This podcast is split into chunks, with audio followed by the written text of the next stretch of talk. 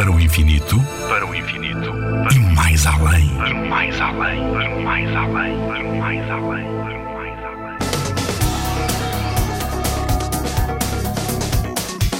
O que são as estrelas cadentes? As estrelas cadentes são asteroides, rochas que voam pelo espaço. Por vezes são confundidos com cometas, mas não têm a mesma forma nem a famosa cauda. Parecem-se mais com pequenos planetas. Aliás, na verdade, são pequenos pedaços de planetas que se estão a formar desde o início do sistema solar. Sabias que existe um asteroide chamado Ida e que tem a sua própria lua? Ao contrário dos cometas, aproximam-se muito mais da Terra.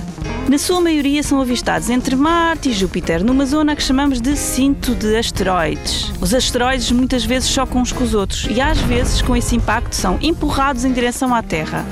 Se um asteroide é atirado para dentro da nossa atmosfera, começa a arder. Estes supersónicos raios de luz que atravessam os céus são os famosos meteoritos.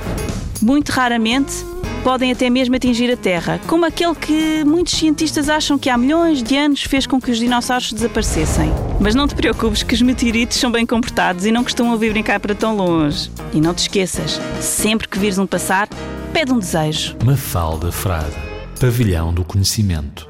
Na Rádio ZigZag, há ciência viva, porque a ciência é para todos.